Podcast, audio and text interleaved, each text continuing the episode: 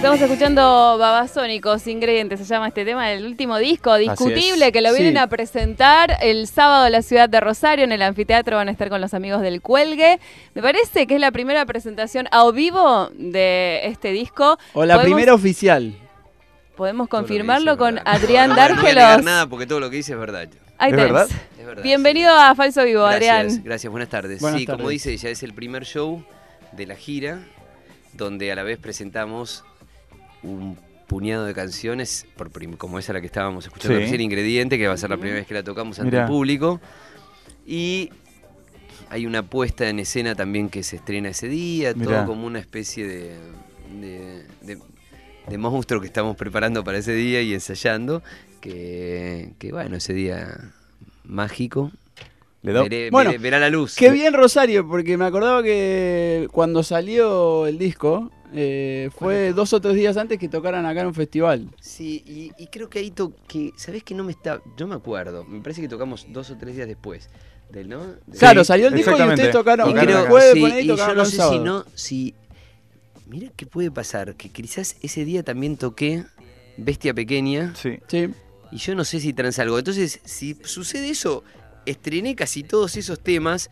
O no me acuerdo. o- o- sé que la pregunta no lo estrené acá, pero estrené. Voy a llevar una, una cantidad de canciones que Sí, sí. tocadas por primera vez acá. Me acuerdo de que algún- muchos discos los estrené en Córdoba. Mira. Romanticismo creo que en, en Montevideo. Porque a veces, eh, y otros en Buenos Aires, ¿no? Inevitablemente. Pero porque a veces estaba bueno eh, llegar a Buenos Aires con todo más pulido. Porque en Buenos Somos Aires el conejillos público- de India. El, público me- eso, eso hacían los Lelutier, ¿no? Acá. Sí. eso Yo lo me- hacían, Yo me acuerdo de eso. Eh, no, eh, a mí me gustaba eso porque en Buenos Aires te gritaban tanto en una época Sí.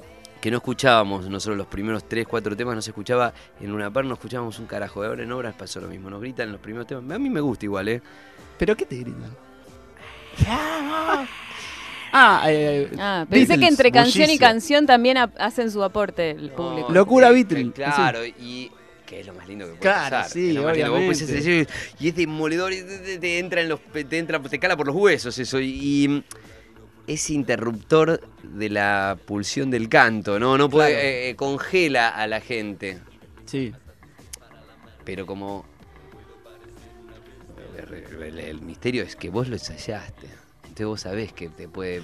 Vos contemplabas ya. Vos contemplabas, vos sabés que te pueden escupir, te pueden tirar piedra, vos, pero, pero no importa, vos lo podés hacer. Claro. Porque podés disociar la emoción de lo que tenés que hacer. Un tipo Sí, profesional. Y si te emocionás, es un salame bárbaro. ¿Tomás mate, Adrián? Si es sin azúcar, sí. Sí. El, eh, vos tenés que estar. eh, eso.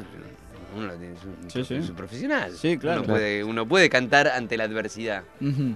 Inclusive se forma ante eso, porque, eh, mira, el peor público es eh, la familia.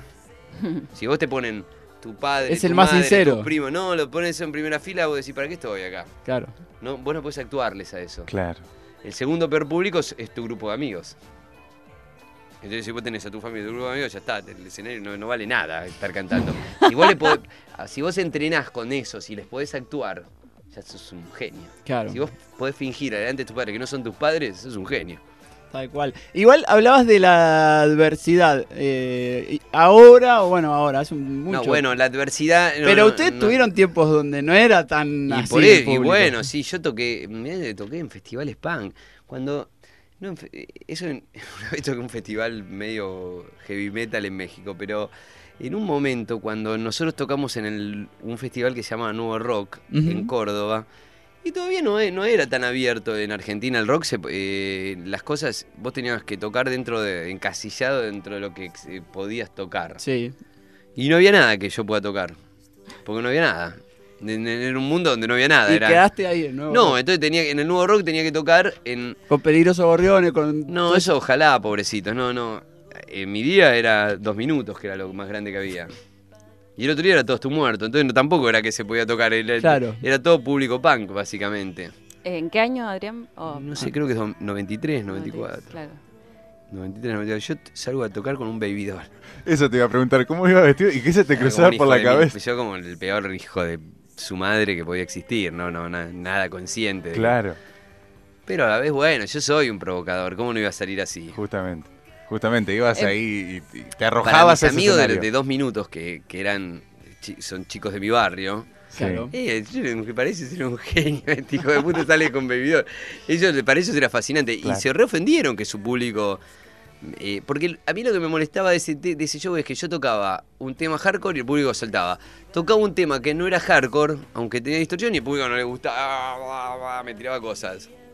Ah, pero entonces dije, "Buah, sigo tocando todo lo que no es hardcore para que me sigan tirando cosas. Yo estaba re enojado, ¿ent- ¿entendés? Ante eso. Mi actitud era contraria. Y, y me acuerdo que, que- que Mosca y Indio, de dos minutos, me dijeron, estaban re ofendidos. ¿Cómo, ¿Cómo puede pasar esto? Pensaban. Y bueno, Ofendidos con su público. Claro, porque era la. Argentina de ese momento. Ahora ya es más tolerante.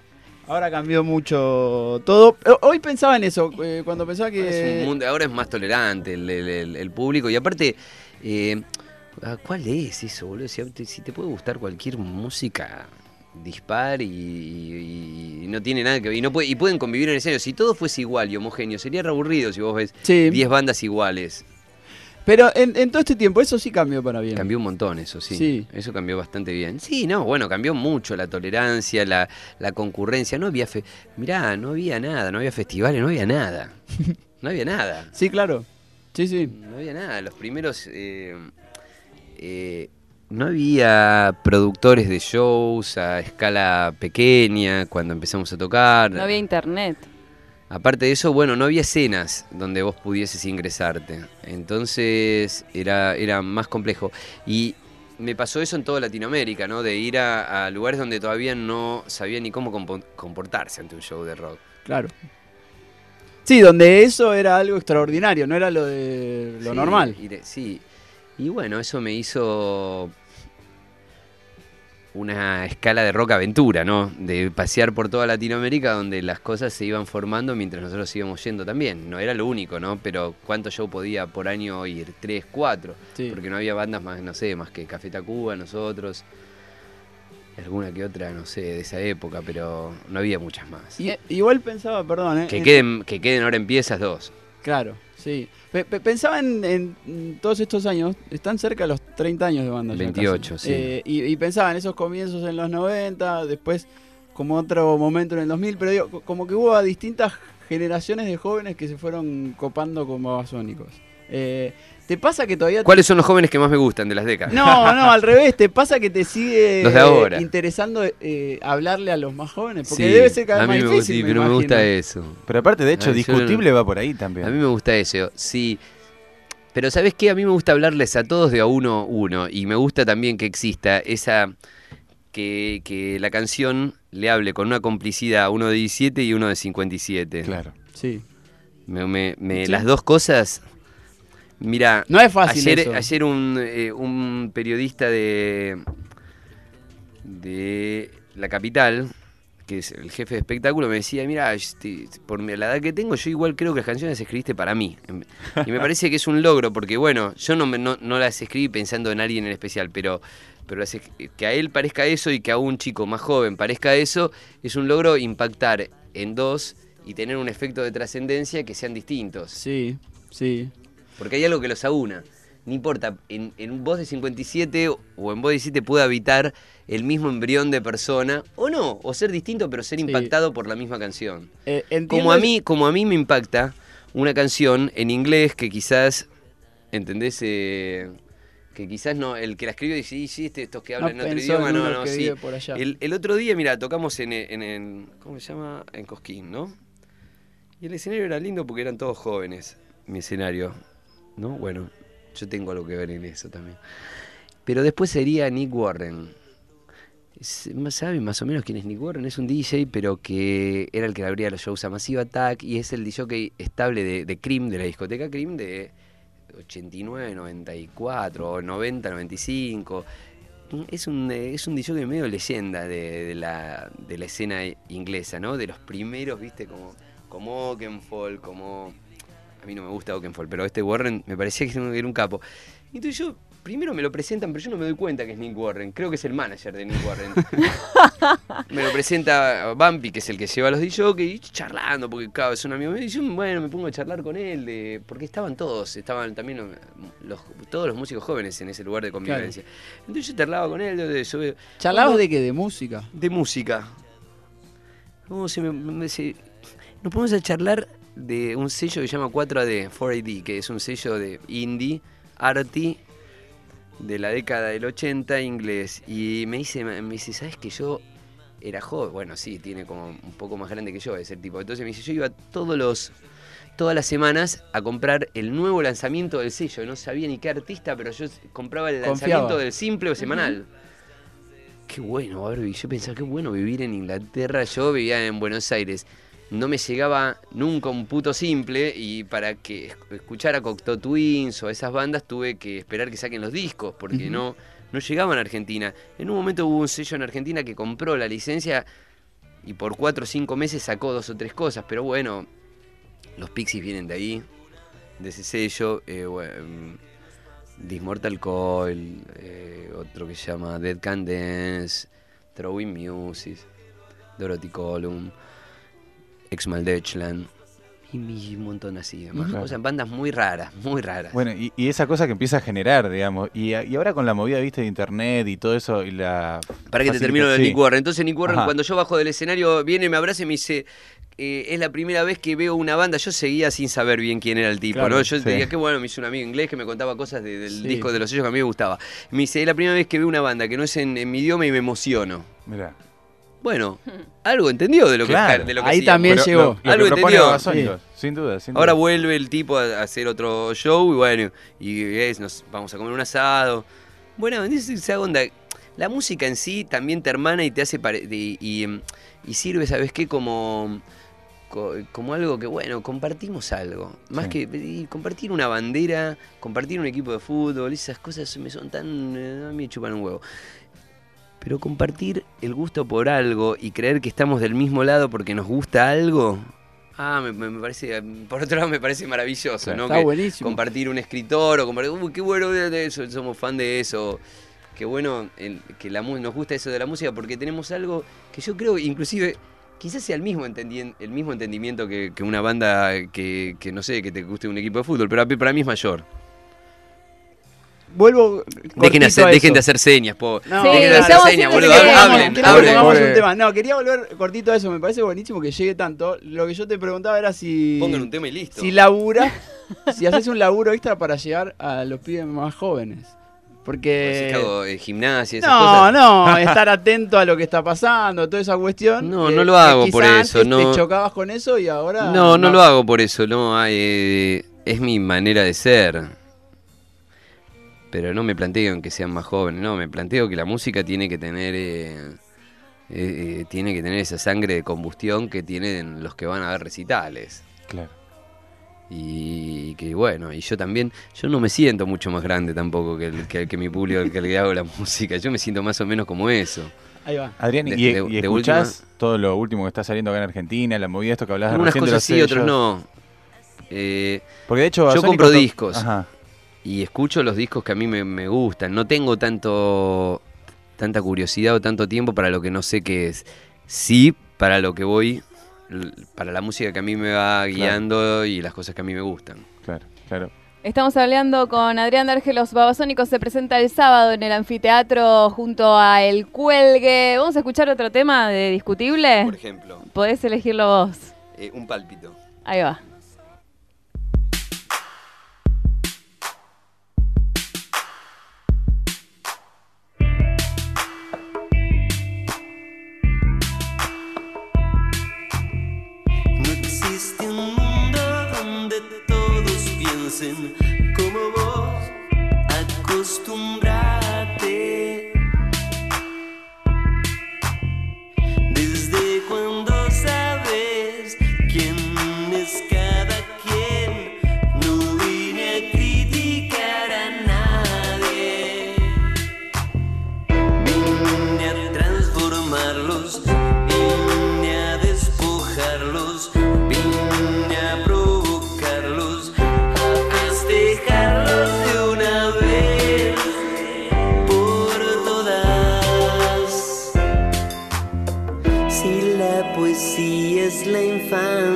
De la prosa. Quiero mantener en el fondo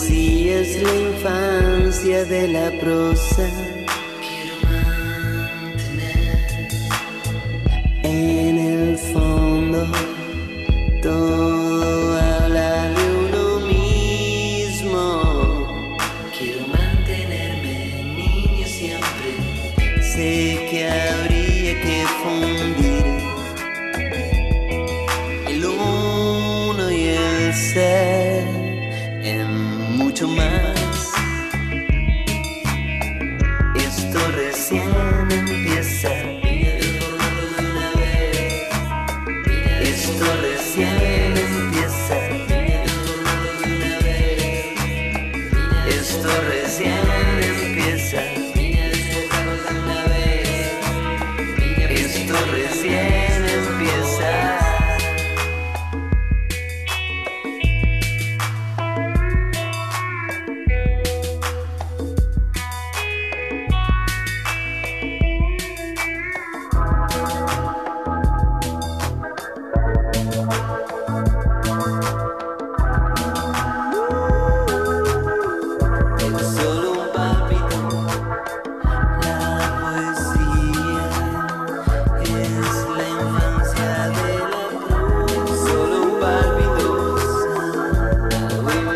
lo eligió el mismísimo Adrián D'Argelos que está con nosotros en Falso Vivo. Sí. Estuvimos hablando un poco de música y recién fuera de aire nos pusimos a hablar de editoriales y libros. Le preguntaba a Adrián qué estás leyendo ahora.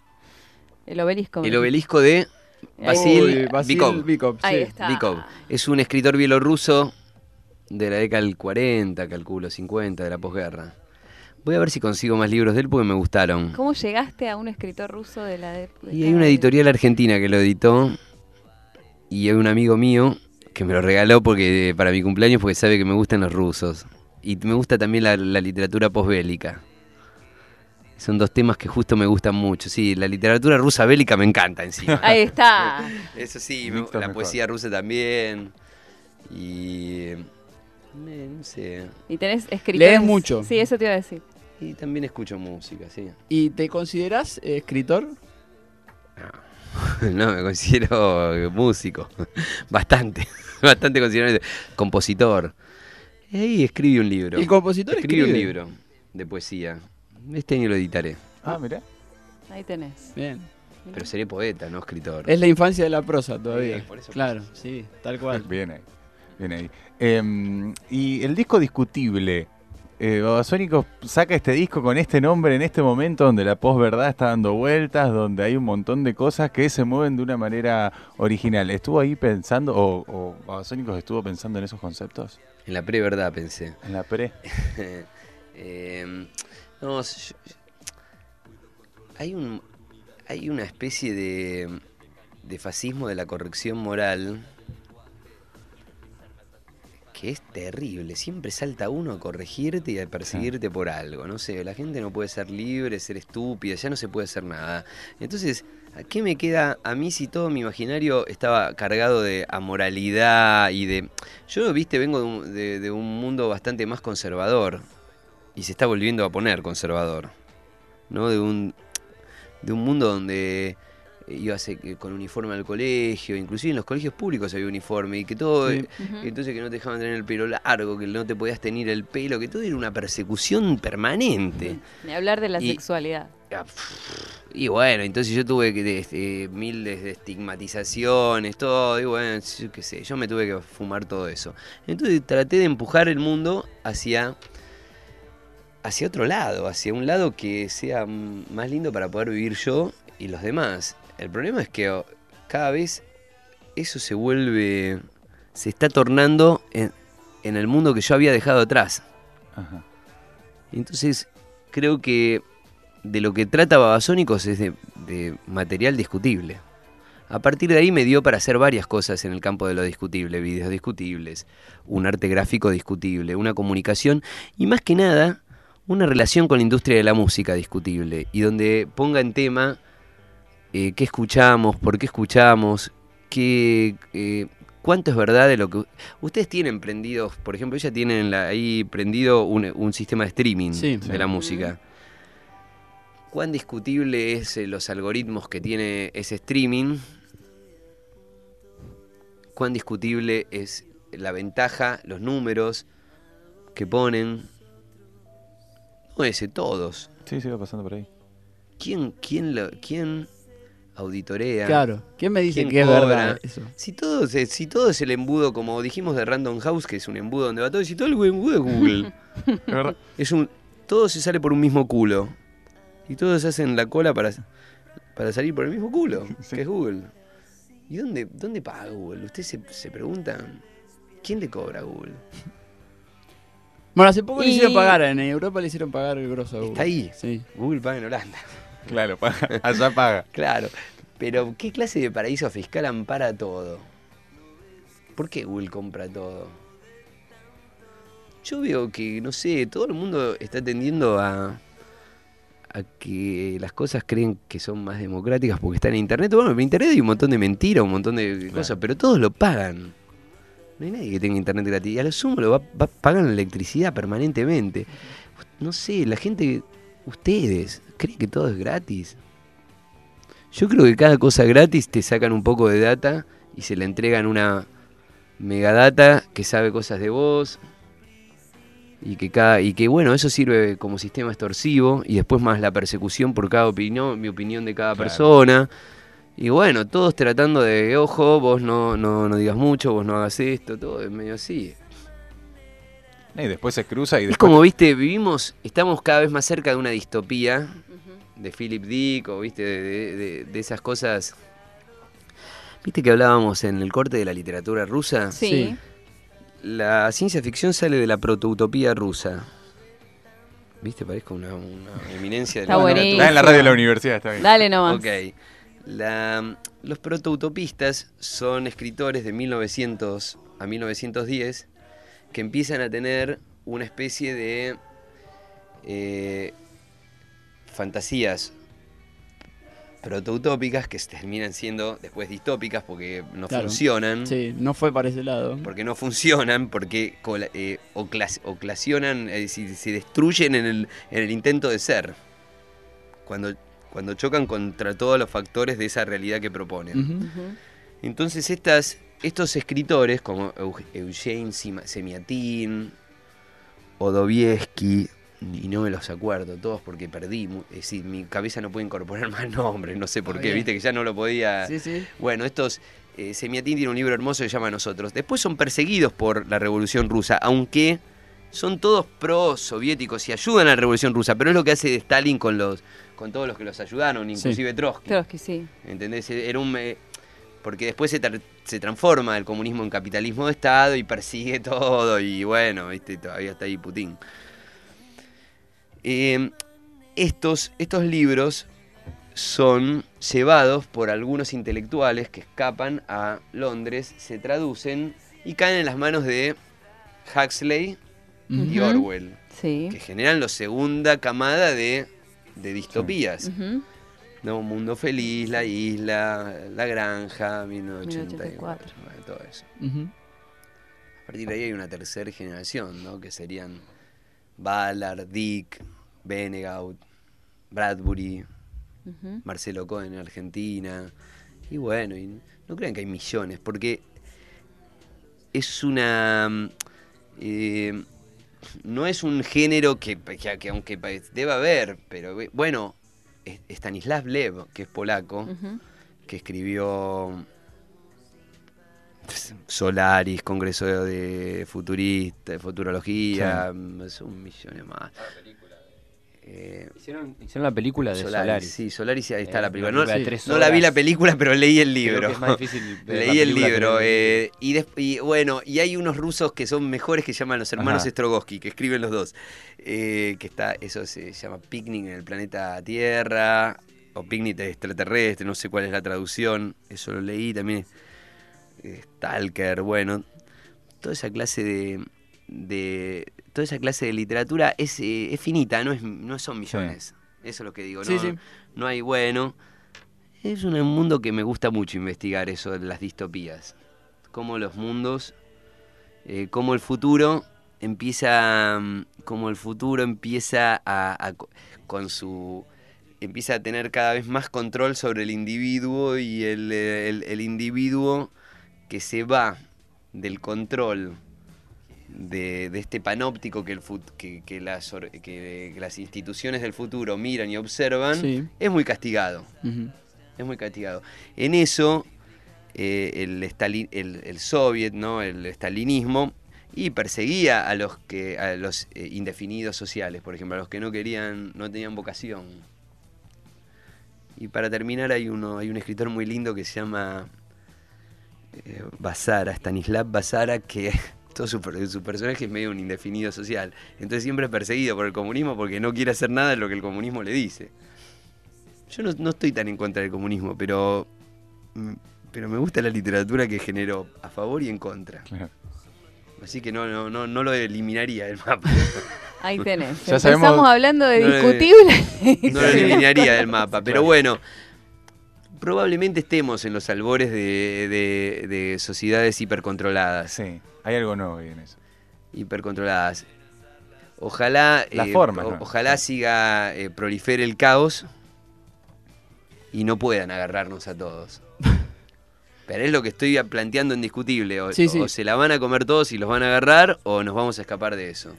Me- de ese sistema de control. Me quedo con eso, con es lo que estoy planteando en discutible. ¿Te pasa que te llegan interpretaciones múltiples de lo que dice cada tema? Por, me suerte, imagino que por sí. suerte no me llegan. Ah, Está bien. Sí, no, ¿eh? me- supongo que hay interpretaciones múltiples y, y para eso están hechas las canciones, para que disparen interpretaciones múltiples. tal cual. Yo no quisiera que haya solo una interpretación, ¿eh? Yo inclusive Bueno, eh, quisiera eso que te iba a hasta, decir. que hasta Eh, sea contraria a lo que yo quise decir. Me hay, gusta. hay, hay una intención de que es, eso quede un poco abierto.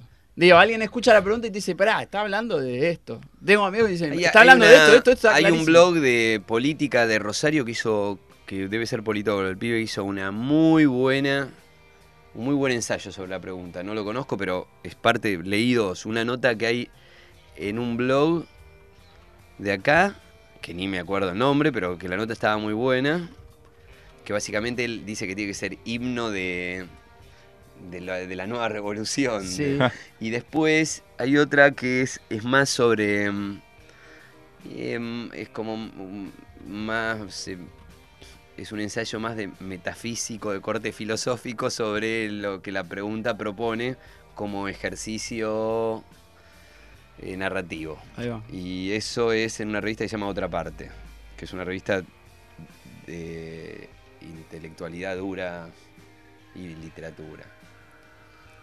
Eso fue lo, eso lo leí porque bueno, mis, eh, me los han mandado.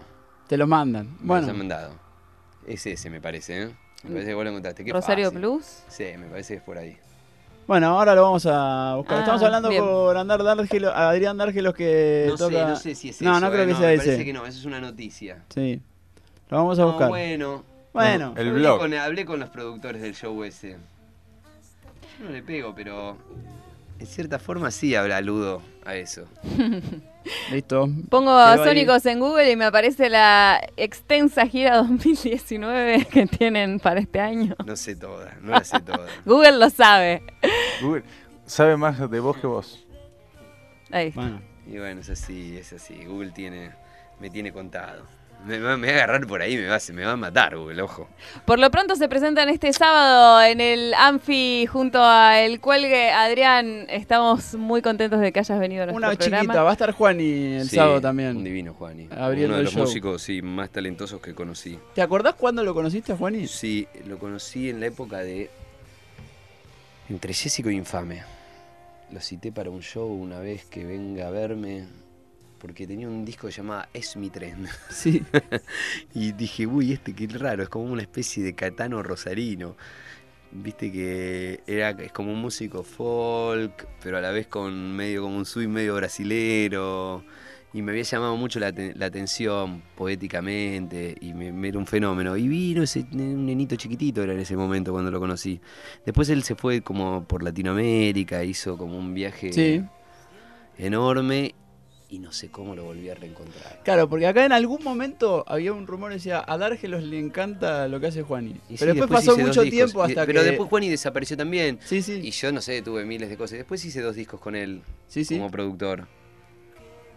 No sé, me, sí, me parece que es un, un talento, Juan, y un, un tipo, un músico que en algún momento supongo que no es una música que viste que llegue rápido como la música pop, Ujú. Pero creo que tiene un- una condensación de estilo, sabiduría, frescura que uy, va a trascender en algún momento y que yo estaría orgulloso si fuese de mi pueblo, de mi barrio, de mi ciudad. Lo queremos mucho, acá. Yo sí, para mí es un monstruo, es una cosa muy... No, no es fácil que nazca uno así, No, no es fácil que nazca... Y no sabe si lo ven, yo que lo grabé, es uno, un músico muy... eh, que, to- que, no sé, canta y toca con una magia que no lo tenés que ni corregir, el loco. Tiene algo. si no lo vieron nunca, Juani, que es raro, pero puede pasar, Sí. lo van a poder ver el sábado en la previa del show de Babasónicos. Va a estar el cuelgue también y van a estar los Babasónicos presentando oficialmente Discutible. Sí, Te despedimos con otro me tema. gusta la parte de oficialmente. Y bueno, Oficialmente. Oficialmente. Claro. Ya está. Oficialmente. Maya me dijo, decí que es la presentación oficial. Es la presentación. No decir, y eso, eh, este, y ahora soy oficial. Al lado del Paraná. Bueno, ¿con qué tema te despedimos, Adrián? Con Orfeo. Orfeo, muchísimas gracias por venir a Falso Bueno, Vivo. gracias.